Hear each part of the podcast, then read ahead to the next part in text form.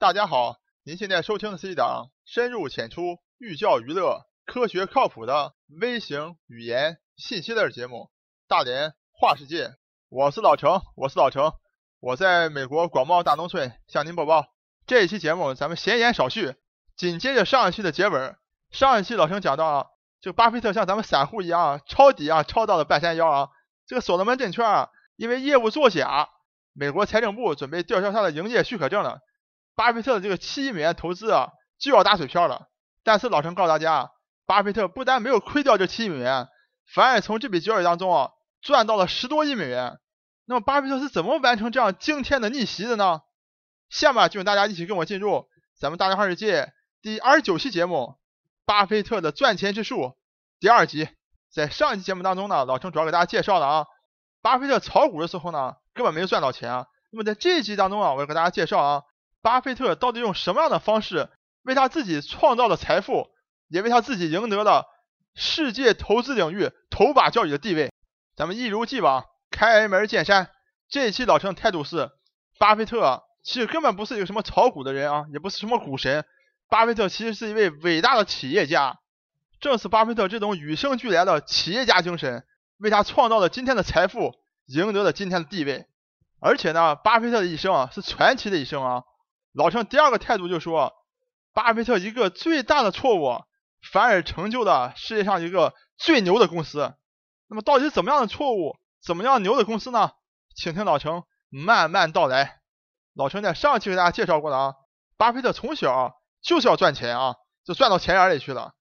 而且他呢是一个特别能够知行合一的人啊，他不是说天天想做这个白日梦啊。说我要发财，我要发财啊！他去买彩票，不是这种人，他是一个实干家，他是一个天生的创业型企业家。老陈上一期介绍过的啊，在六岁的时候就开始了做些小买卖啊，倒腾这个可口可乐啊，倒这个高尔夫球啊，做各式各样的这个零工去送报纸。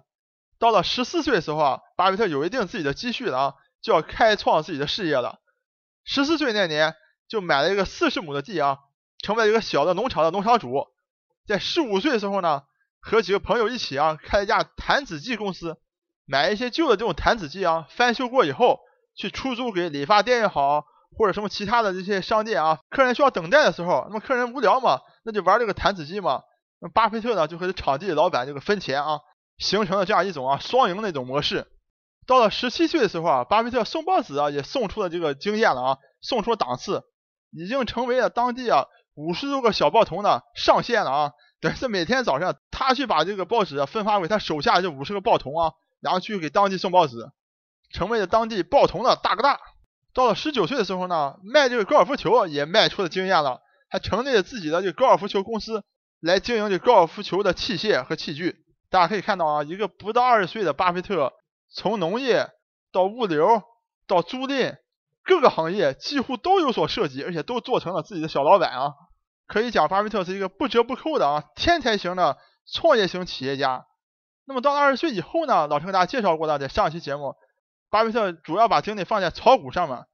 但是呢，炒股呢，就像老陈上期给大家介绍过的，追涨杀跌，哎，打听找到消息，结果呢，读了四年大学，大学毕业以后，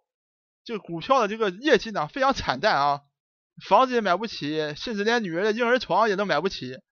巴菲特及时意识到了啊，这样做是没有出路的，再不炒股了。一九五四年呢，就去到他的老师啊格里汉姆的这个投资公司啊进行工作，重新向他的老师啊格里汉姆来学习啊如何在股市中啊能够赚钱。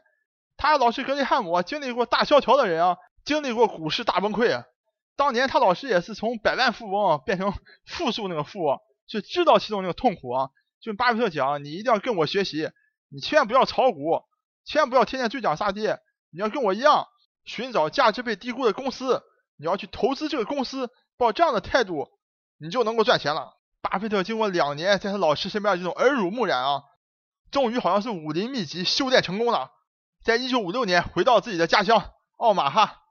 然后呢自己出了一百块钱，从亲戚朋友那儿呢这个集资啊集了十万美元。继续他的创业之路啊！这一次他成立的是一个投资合伙公司，这个公司赚钱的模式啊，就完全是他的导师啊格雷厄姆的这种模式，也把这种模式呢称作是捡这个烟屁股的模式啊。就是说什么意思呢？就专门去找啊市场当中啊那些被人啊遗忘的啊，或者是被人家价格价值严重低估的公司。在这，老陈给大家举一个例子啊，大家非常了解巴菲特是具体是怎么来操作的啊。比如说有一家叫桑伯恩地图的公司，大家听着名字就知道了啊，桑伯恩地图嘛，就是以地图啊绘制地图为主营业务的。大家可以想象啊，经历过二战或者怎么怎么样这些啊岁月的这公司啊，显然呢，它的业绩啊曾经已经非常辉煌了啊。到了一九六几年的时候呢，这个业绩啊开始走这个下坡路了啊。但是呢，这个母公司呢，在它业绩非常好的时候啊，收购了一家投资公司。那么这家投资公司的业绩呢，反而是这个大增的啊。但很多人啊没有注意，看到这个母公司啊业绩大减以后啊，这股价就暴跌。在当时的情况下，这个公司持有的这个子公司啊，就这个投资公司啊，就能够使这个股票应该市值在六十五美元一股啊。但实际上，那个当时的一个股票已经跌到了四十五美元一股。像巴菲特这种啊，几乎读遍了上市公司所有年报的人啊，他哪能放过这种机会？像一般炒股的散户啊，根本不可能注意到这种机会嘛。一看到就主营业绩大减啊，公司要不行了，赶快抛售股票，那股价大跌嘛。巴菲特正好利用了这个机会啊，连续的买进桑本地图这家公司的股票。然后呢，在两年以后啊，当这个大家意识到，哎呀。他旗下还有一家这么好的投资公司啊，就投资公司业绩很好嘛，这股价就恢复了啊。巴菲特从中赚了百分之五十利润，这个呢，也就是所谓的啊，叫做捡这个烟屁股的这种投资方式啊。那么咱们简而言之啊，巴菲特就利用这种方式啊，在一九五六年他成立了自己的合伙人公司以后啊，一直到这个一九六九年啊，这十几年当中啊，平均每年啊达到了百分之三十以上的负利增长，而且最夸张是什么呢？当然了，这个一九五六年到一九六九年啊，美国股市也是一种大牛市的状态啊，其中只有三四年是跌的。但问题是，巴菲特在这三四年是跌当中啊，也仍然保持着大概百分之十几的这个啊增长速度啊，没有一年他的这个管理的这个资金啊是亏损的。到了一九六九年的时候，巴菲特已经取得了空前的成功。大家可以看到啊，很多人炒股人都知道，哎呀，我什么今年赚了几倍啊，或者五倍、十倍这么赚。大家看到啊，巴菲特每年从来没有超过百分之百的增长，最多最多就百分之四十几。但是呢，巴菲特牛就牛在，他没有一年是亏损的，连续这么负利的增长。所以在一九六九年的时候，巴菲特就已经名声在外，非常非常成功了。但是与此同时啊，新的问题就摆在了巴菲特的创业的路上。因为大家知道啊，巴菲特使用的所谓的这种捡烟屁股的投资方式，就去找市场上被严重低估的呢。这些好的这个公司去投资它，但现在问题来了，老陈跟大家讲过了啊，通过一九五零年代、一九六零年代美国股市大牛市这轮番的炒作，巴菲特在股市上已经找不到任何一个能够符合他捡烟屁股方式这种股票来进行买卖了，所以巴菲特迫不得已啊，只能解散了他的这个合伙人公司，所以一九六九年他把合伙人公司解散了。从表面上看呢，巴菲特解散这个合伙人公司啊。解散非常合理啊，因为他自己说了嘛，他找不到这样的一个好的低估型的公司再进行投资的，所以我不能再这么样来来经营咱们这个合伙人公司了，所以我把它解散它。但实际上，老陈个人认为，巴菲特非常的聪明，因为他为什么呢？他已经意识到了啊，自己在这十虽然这十三年中非常的成功啊，没有一年这个他的管理的资金是缩水的，但是他已经意识到自己在经营自己合伙人公司的后半期啊。犯下了一个难以弥补的错误，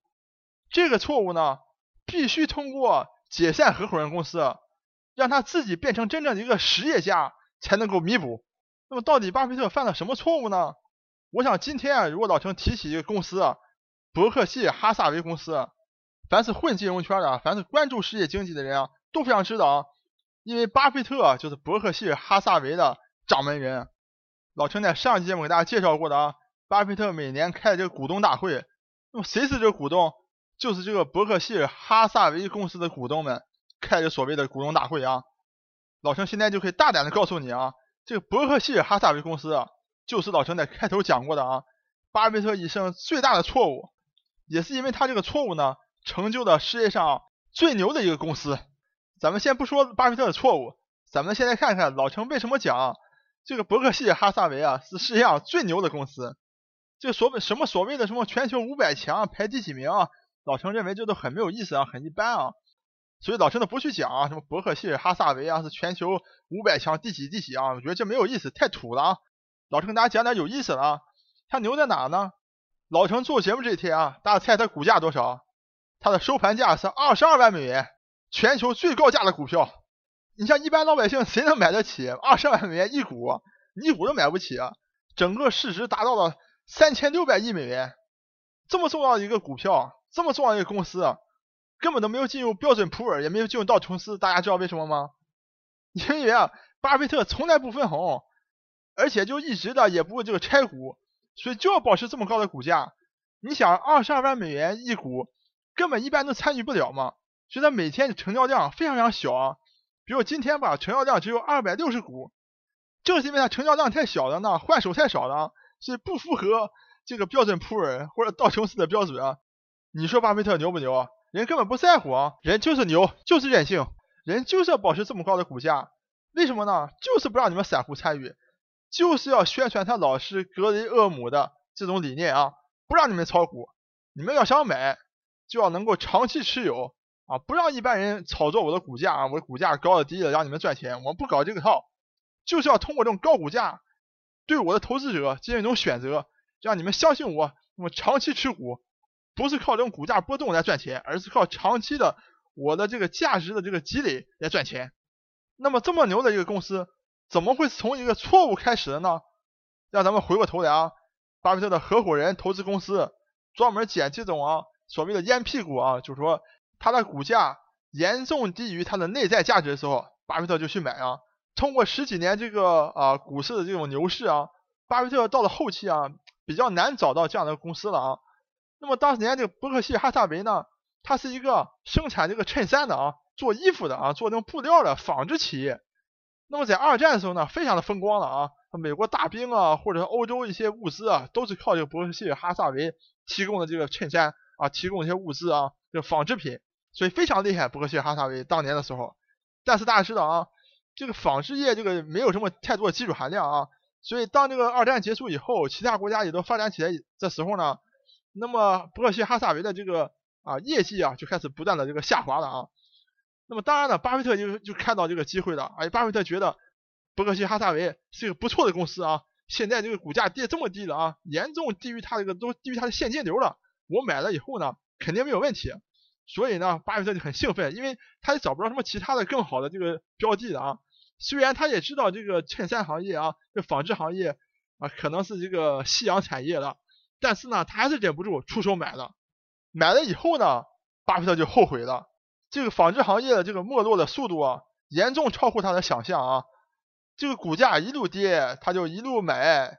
买来买去，把他自己就买成那个大股东了啊。就像咱们散户这样开玩笑，炒股都炒成股东了啊！这巴菲特这不但是变股东了，是变大股东了。最后呢，等于是说炒股炒成了董事长。巴菲特认识到自己必须要亲自出马来重组这家公司啊，重整他的业务，才有可能拯救自己的投资啊，不要让自己的投资啊化为乌有。所以，巴菲特在一九六九年啊解散他的这个合伙人公司以后啊，在一九七零年啊立马就成为了这个。伯克希尔哈萨维的董事会主席由他亲自出马，重整公司业务，剥离掉很多老的这个纺织的这个业务啊，通过收购，通过兼并，大幅度投资实业。巴菲特的伯克希尔哈萨维公司啊，已经持有将近一百家关注到美国就国计民生的这个各个行业，包括什么铁路啊、农场啊、餐饮啊、娱乐啊、房地产啊。保险啊，银行啊，各个行业的龙头啊，都在巴菲特的这个控股当中啊，所以也造就了老陈讲过的啊，这种非常神奇的一个旅程啊，从一个最大的错误变成了世界上最牛的公司啊，它的股价从一九七零年代的十几块钱涨到了今天的二十二万美元。巴菲特对他伯克希尔哈萨维公司的这个改造、重组、兼并的过程当中呢，也并不是一帆风顺。其中呢，就出现过老陈在开头和上集给大家讲过的啊，这个所谓的所罗门兄弟证券公司事件。通过这件事件呢，也更加能看得出，巴菲特是一个伟大的实业家。他并不像一般的所谓投资人啊，只是说出钱，哎，我持有你股份。而当这个公司出现危机的时候，就好像伯克希尔哈萨维要不行的时候，巴菲特自己成为了董事会主席，自己在重组，自己在重振这个业务啊。在所罗门证券事件上，巴菲特就展现出啊，他是一个优秀的领导者、优秀的企业家的这种特质。在一九八七年的时候啊，巴菲特就以七亿美元的代价入股了这个所罗门证券。巴菲特购买的是这个优先股，也就是说什么意思呢？我投资你七亿美元，我每年呢要拿回百分之九的股息，就是说我七亿美元投资你，我每年要拿到六千三百万美元的这个现金。而且如果你所罗门证券的股价如果大涨了，我还可以把我的优先股以一个比较低的价格转换成普通股，在二级市场上高价卖出。可以讲，巴菲特就是一个稳赚不赔的这个条件啊，只要所罗门证券不倒闭。巴菲特稳赚不赔了，哎，没想到出了乱子了。美国国债拍卖的时候，所罗门证券本身是美国国债最大的一个代理者，但是呢，他为了获得更大的利益啊，居然作假，被美国财政部抓到了。美国财政部啊，准备把所罗门证券的这个啊营业执照给停掉。那万一停掉了呢？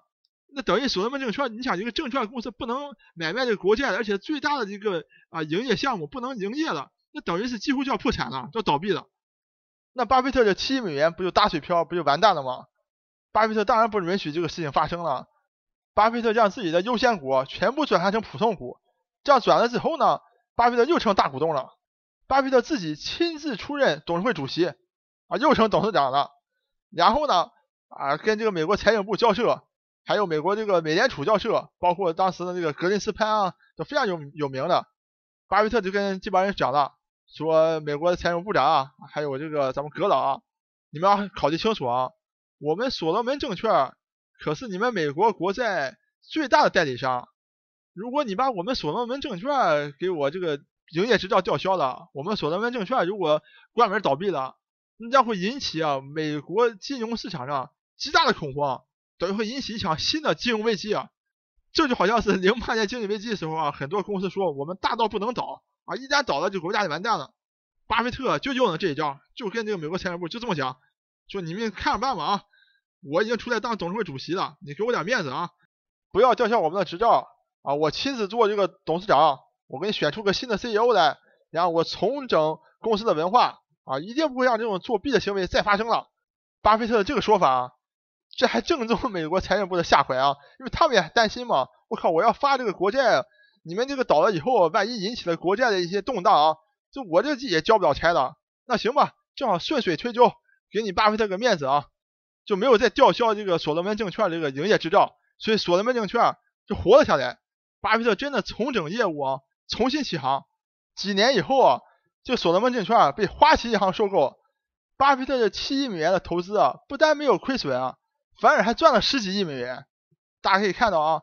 巴菲特不是一个简简单单的投资者，他是一个企业家，他是个实业家，他是一个有能力领导一个企业从低谷中走出来的一个绝对伟大的企业家。老陈刚给大家介绍过的啊，伯克希尔哈萨维现在已经是一个三千六百亿美元市值的这样一个这么庞大的一个怪兽啊，我可以讲。大家可以看到啊，老陈最后给大家一张图啊，这是伯克希尔哈萨维公司从一九六五年到二零一三年这么多年间啊，伯克希尔哈萨维的表现和标准普尔五百表现这种对比啊，令人惊讶的是你会发现啊，伯克希尔哈萨维啊只有两年是一个负的增长，其他时间都在快速增长，而且达到了平均每年百分之二十左右的一个增长率啊。它这么大的体量，你说我们小散户、小资金啊，买对一个投资对一个有一个增长，那巴菲特是怎么样你完成这么大一个体量，仍然能够保持百分之二十增长这个秘密的呢？敬请各位听众期待下一集老陈为大家解答金融怪兽伯克希尔哈萨维的秘密。我是老程，我是老程，我在美国广袤大农村向您播报。本节目一切观点均属个人观点，一切材料均来自网络。本节目不对你的生活方式构成任何指导。参与话题的讨论，请关注我们的微信公众账号“大连花世界”，或者在新浪微博大连花世界。我们等你来吐槽。